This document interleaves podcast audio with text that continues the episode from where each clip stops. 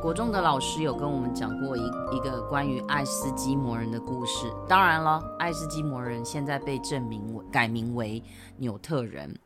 那我为了要让故事更顺利的，因为当时我听的时空背景是爱斯基摩人的时代啊，他当时就是嗯提到有关老人这件事情，在爱斯基摩人的世界里，老人是没办法善终的。那当他们到老年的时候，不是被他的子女送到冰天雪地之中，不然就是自己要走向那个世界，因为他们年纪大了，所以通常这些老人不是在寒风中冻死，不然就是被当地的北极熊啊，或者是一些动物给吃掉。所以这是爱斯基摩人他们老人法对的一个对善终，就是一个。对，就是他们到老年的时候的一条路。啊、对，如果这种事发生在台湾社会的话，我们应该会被围剿吧？有可能啊，应该被抓去了吧？我们连送去养老院都被，就是大家都会谴责老半天，啊、没有都会闲言闲语，更何况是把自己爸妈丢到外面给我们台湾黑熊吃。不过我觉得大家会这么想也，也也不是没有道理。为什么？因为、欸、其实我觉得。我不，我其实我对于这个这个议题，我一直有很多的想法，因为我觉得现在的养老院或者是长照中心，其实做的都还蛮棒的啊。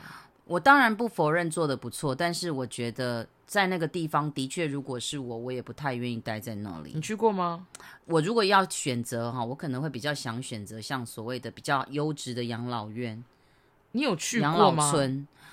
嗯，我去过，我很，我大概十十年前、二十年前有去探望过亲戚，嗯，然后当时可能当时给我感觉，当时比较像是所谓你讲的那种叫做安养中心，呃、安养中心，对。嗯、那去到里面，你就会发现里面的不是都大部分都是不能动的，就是重病的人，然后不然就是可能中风啊、嗯、等等的，所以你到里面去，你就会感觉就像医院那种感觉，嗯，对，然后。看一看他，我们就走了。那种感觉，我觉得还蛮不舍的。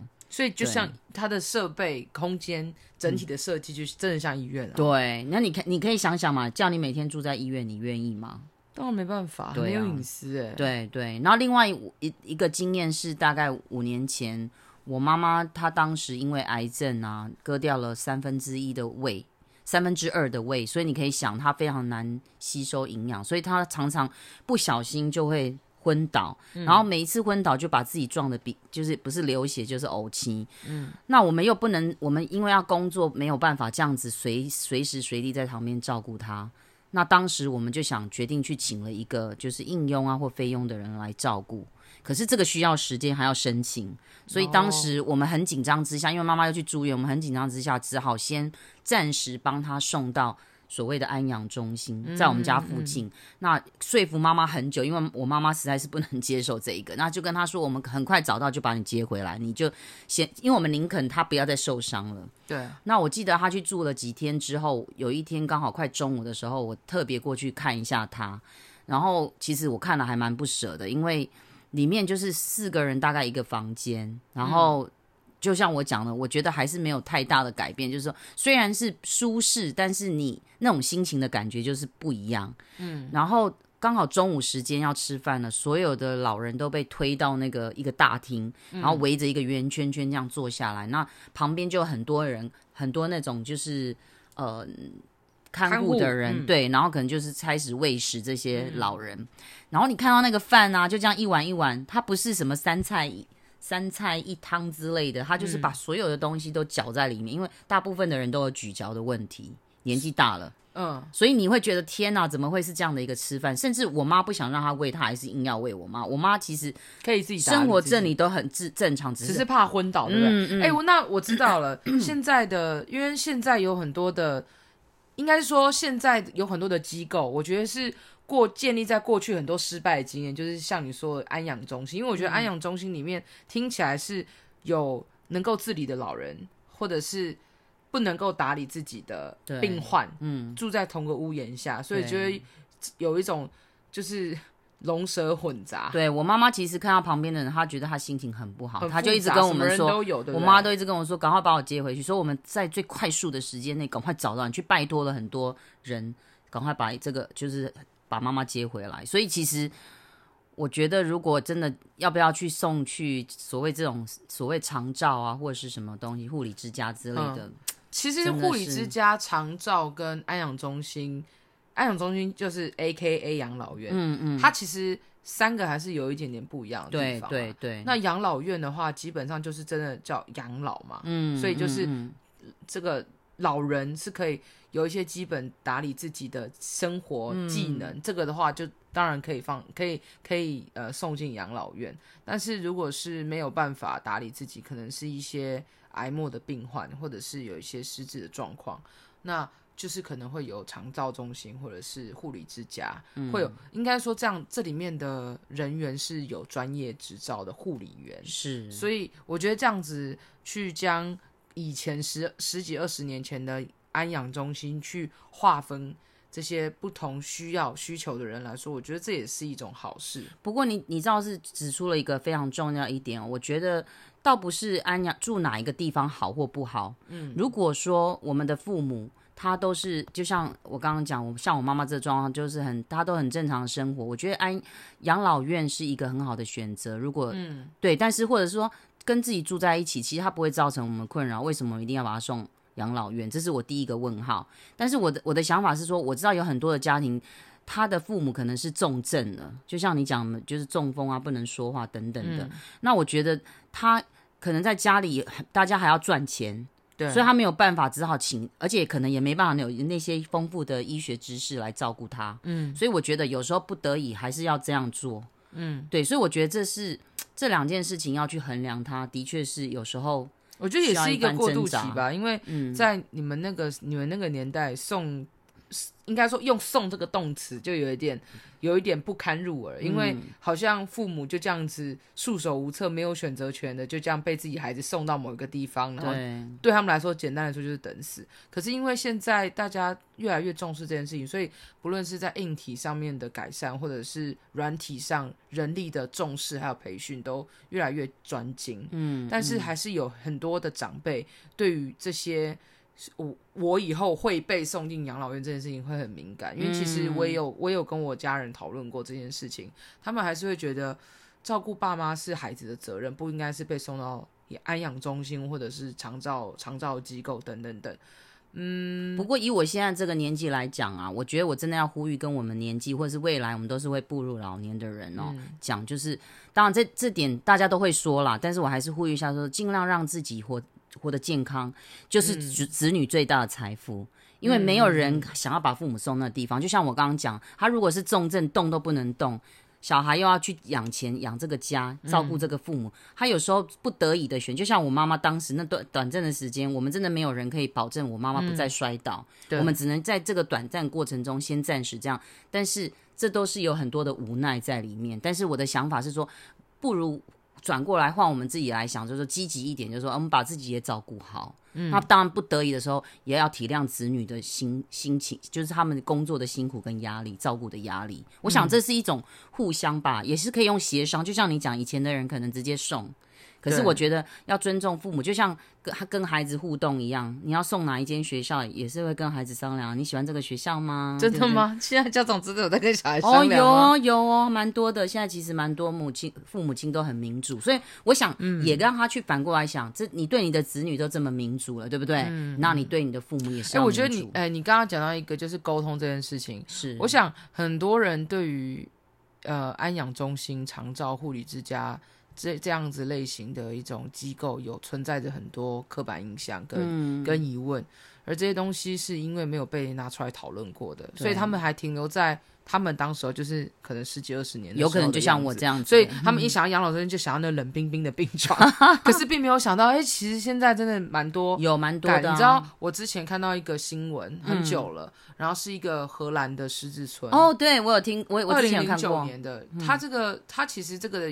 当初会创立这个狮子村的这个缘起，其实就是一个很简单，就是因为有需要，人们有需要。我记得是好像对失智症的老人，对，就是专门这个这个村这个 village 里面全部都是失智的老人。嗯，然后创办人呢，基本上就是把这个失智的失智村打造成一个 community，对，就是城镇，就像办家家酒一样，嗯、每一个失智的老人在里面都拥有属于自己的一个新的身份。进、啊、去里面，他们就像呃，就像这个村外的生活一样，他们在里面可以买东西，可以逛街，可以做他们想做的事情，种菜、看电影，whatever。嗯，然后他们在这个里面，就是每一天都是新的一天，每一天都是新的一天。但是。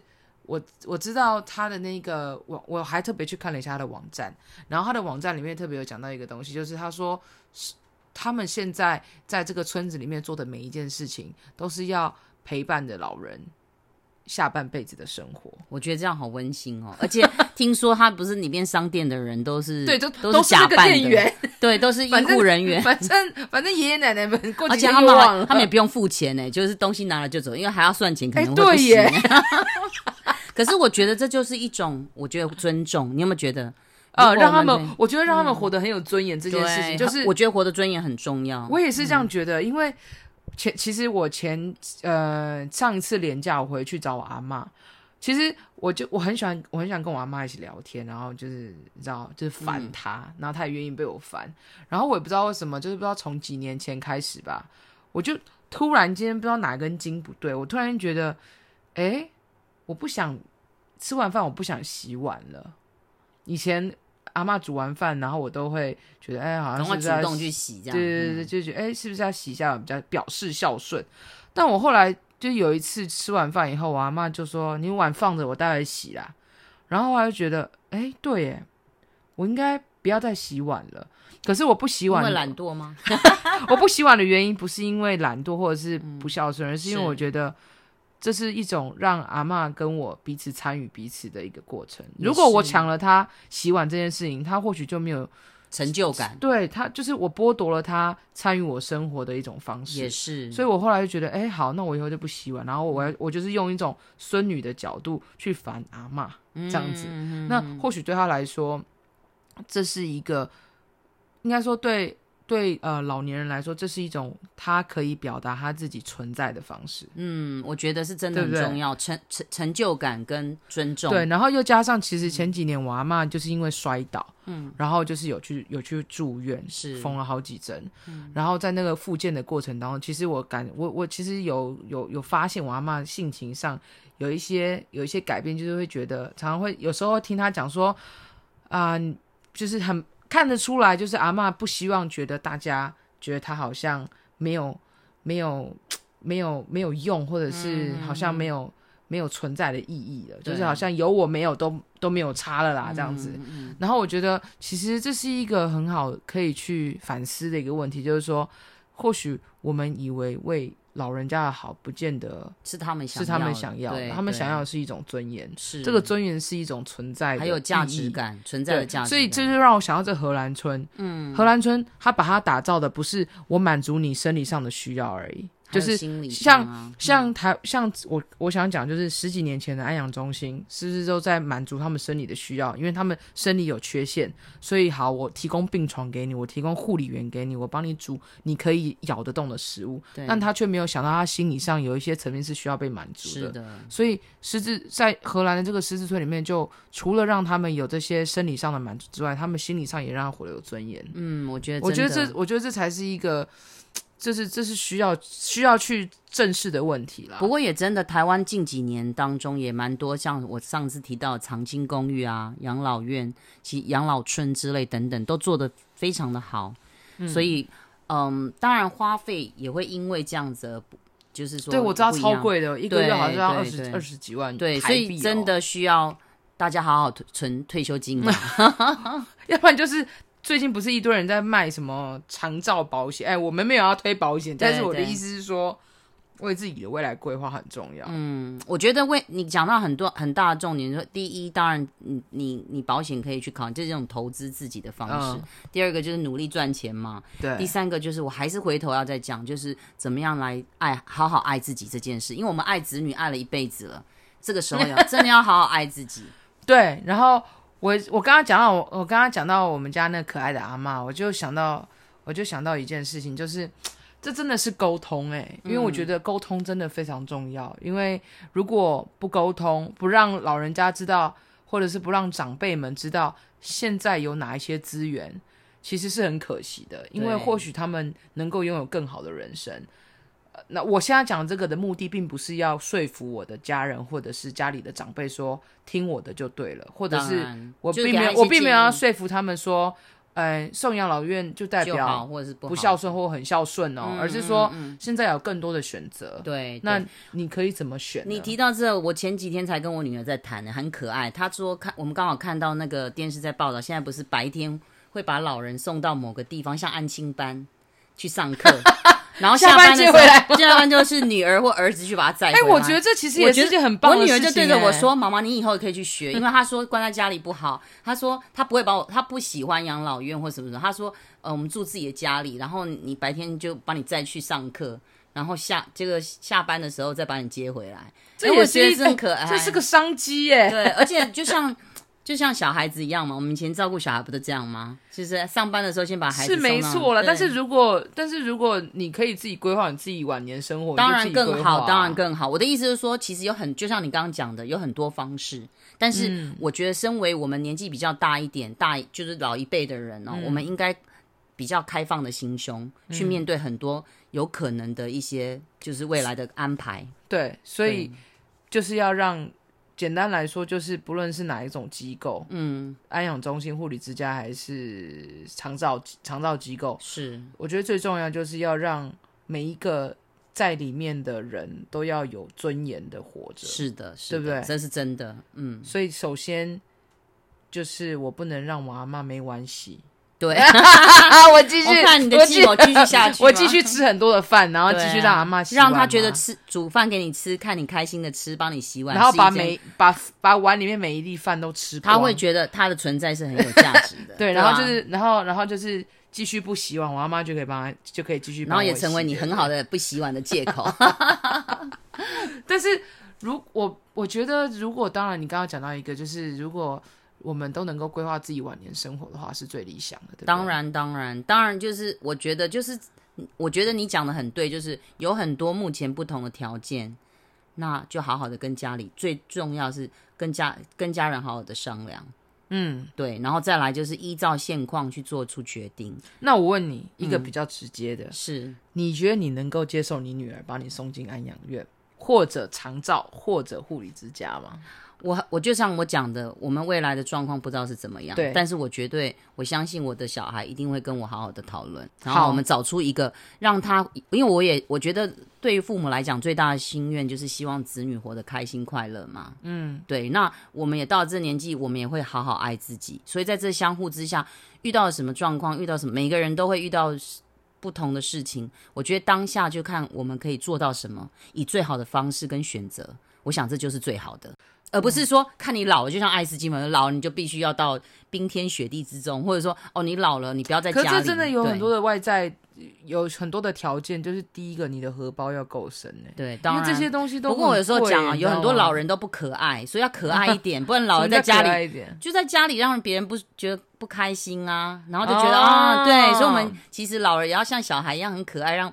子女回来都说：“啊，我妈妈，我爸爸在家里好可爱哦，每天都想回来看爸爸妈妈，对不对？”天哪，这也是一个功课呢。对啊，这是个功课，每个人都要做的。如何学习变变老也变可爱嘛？是啊，是啊，这也是很难。你你有那你可以跟长辈们说吗？请可爱一点，就像你阿嬷一样，我就不用讲，你阿嬷就很可爱啊。我阿我觉得她就是一个可爱的经典代表。阿嬷不知道现在有没有在听？哎、欸，阿嬷阿嬷中文不好，你要讲台语。好嘞，阿嬷这高追。多谢阿妈，我阿妈，你阿妈做高追耶。阿妈阿妈那是有在听。请大家，哎，我说台语，请大家要爱唱阿妈安尼高追，安尼在。哇，台语超烂的。什么？我帮你讲，你再讲一遍。好，那你讲一次。我刚讲了，换你。你刚刚讲了什么？再重复一次。请大家，请大家爱亲像，哎，你阿妈安尼高追。所以爱亲爱什么？大家。打给你自己的台语都不行，好不好？算了，我们今天不是在教台语，好吗？听得懂就好。好了好了，对了对了，好，不论，所以我们就不做结尾了。好，反正就是这样子。对，好好沟通，好好爱自己，好好生活下去，好好爱家人，就这样。对，那要有尊严的活着。是，那我们一起加油喽！我才不要跟你加油，你不要做这么官方的 ending 啊。不要官方，一起加油，大家变可爱。好烂哦！我到底要把这里剪掉。不行，拜拜。不行，拜拜。